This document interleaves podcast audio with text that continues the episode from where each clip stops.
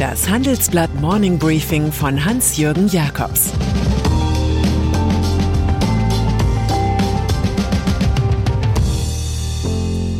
Guten Morgen allerseits. Heute ist Dienstag, der 22. März, und das sind unsere Themen. Autos, Rohstoffe und ein neues Klumpenrisiko.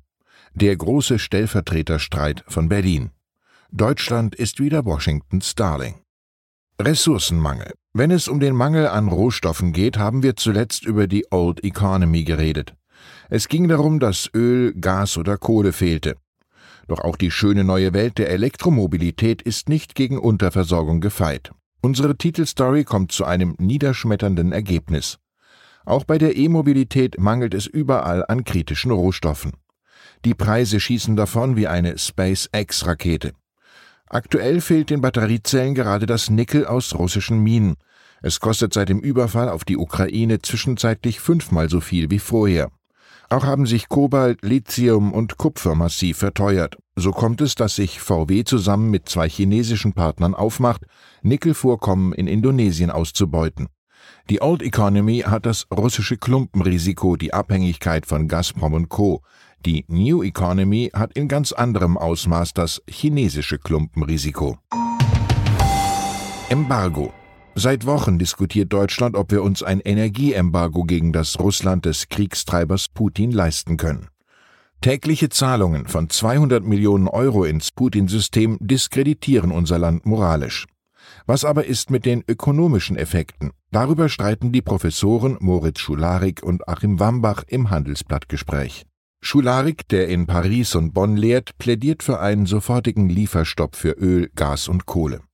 Er argumentiert auf Basis einer eigenen Studie. Danach würde die deutsche Wirtschaftsleistung 2022 im Falle eines Embargos um drei Prozent niedriger ausfallen. Das wäre ein Schaden von 120 Milliarden Euro. Schularik hält das für verkraftbar. Anders als die Lobby der Energiekonzerne und die verschreckten Grünen behaupten, gingen die Lichter nicht aus. Für Schularik gibt es im Kleinen viele Möglichkeiten, Energie zu sparen. Man könne dickere Socken anziehen, die undichte Kellertür isolieren und die Gasheizung ersetzen. Auch den Corona-Schock habe das Land doch gut überstanden. Schularik bemängelt, dass die Politik nun die gleichen Verbände und Unternehmen um Rat frage, die in den vergangenen zehn Jahren erklärt hätten, die Energieabhängigkeit von Russland sei gar kein Problem. Achim Wambach vom Leibniz-Zentrum für europäische Wirtschaftsforschung in Mannheim kontert. Schulariks Studie rechne ohne Arbeitslosigkeit und ohne Inflation, moniert Wambach. Vor allem werde nicht berücksichtigt, dass das russische Gas nicht so einfach zu ersetzen sei. Auch würde es erhebliche politökonomische Effekte geben, siehe die Gelbwesten in Frankreich. Die Finanzmärkte würden in Mitleidenschaft gezogen werden. Wambach sagt, er hätte ein Embargo vor Ausbruch des Krieges verstanden, um den russischen Angriff zu verhindern. Jetzt aber ergäbe eine Blockade keinen Sinn. Auch wenn Putin wüsste, dass er in einem halben Jahr keine Energie mehr an Deutschland verkaufen könne, so wäre das für ihn nicht unbedingt ein Grund, sein Verhalten zu ändern. Einigen kann man sich derzeit nur auf Hemingway. Der schrieb, die Welt ist so schön und wert, dass man um sie kämpft. Ihre Meinung ist gefragt. Statt nach alternativen Energien schaut Europa aktuell erst einmal auf alternative Lieferanten. Uns interessiert Ihre Ansicht. Sind Saudi-Arabien, Katar und andere Petroländer wirklich bessere Zulieferer als Russland? Wie sollte Europa die Energiezufuhr sichern? Schreiben Sie uns Ihre Meinung in fünf Sätzen an forum.handelsblatt.com. Ausgewählte Beiträge veröffentlichen wir mit Namensnennung am Donnerstag gedruckt und online. Robert Habeck in der Bundesregierung scheint es derzeit einen Chef und gleich zwei Stellvertreter zu geben. Der eine ist der erklärte Vizekanzler Robert Habeck. Er ist neben der Suche nach Ölfässern zunehmend mit der Abwehr von Vorschlägen beschäftigt, die der unerklärte Vize Christian Lindner auf eigene Kappe macht. So war es beim Tankrabatt des FDP-Chefs, den Habeck damit schlecht redete, das Ansinnen sei gut gemeint, aber nicht komplett zu Ende argumentiert. Auch Lindners Vorschlag, Europa solle mit den USA wieder über das Handelsabkommen TTIP reden, missfällt Habeck. Er raunt von einer ideologischen Debatte. Lindners Vorstoß versperre den Weg für ein kooperatives Verständnis, das man gerade aufbaue. Ich denke, in Frankreich sind die Ministerien für Wirtschaft und Finanzen vereint. Auch in Deutschland gab es das schon 1971 und 1972, erst mit Karl Schiller, dann mit Helmut Schmidt.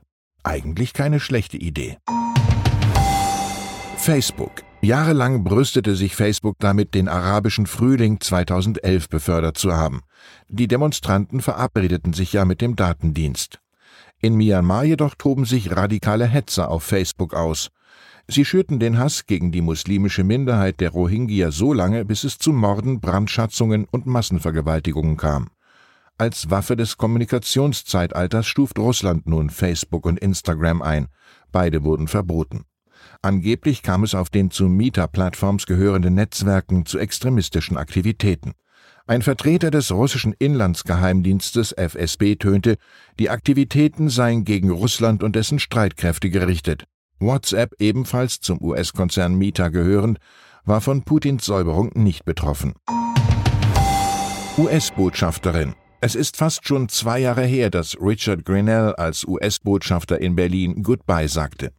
Der Gesandte Donald Trumps war durch undiplomatisches Pöbeln aufgefallen. Seine Nachfolgerin Amy Gutman hat kurz vor dem Europabesuch von US-Präsident Joe Biden die enge Kooperation mit Deutschland in der Ukraine-Krise gelobt.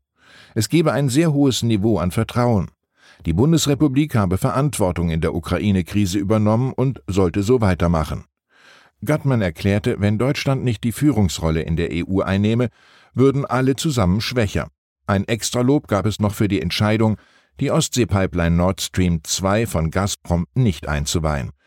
Gutmans guter Rat, den man allerdings schon oft gehört hat, in jeder Krise steckt eine Gelegenheit. Und dann ist da noch Peter Feldmann. Der SPD-Oberbürgermeister von Frankfurt muss um sein Amt kämpfen.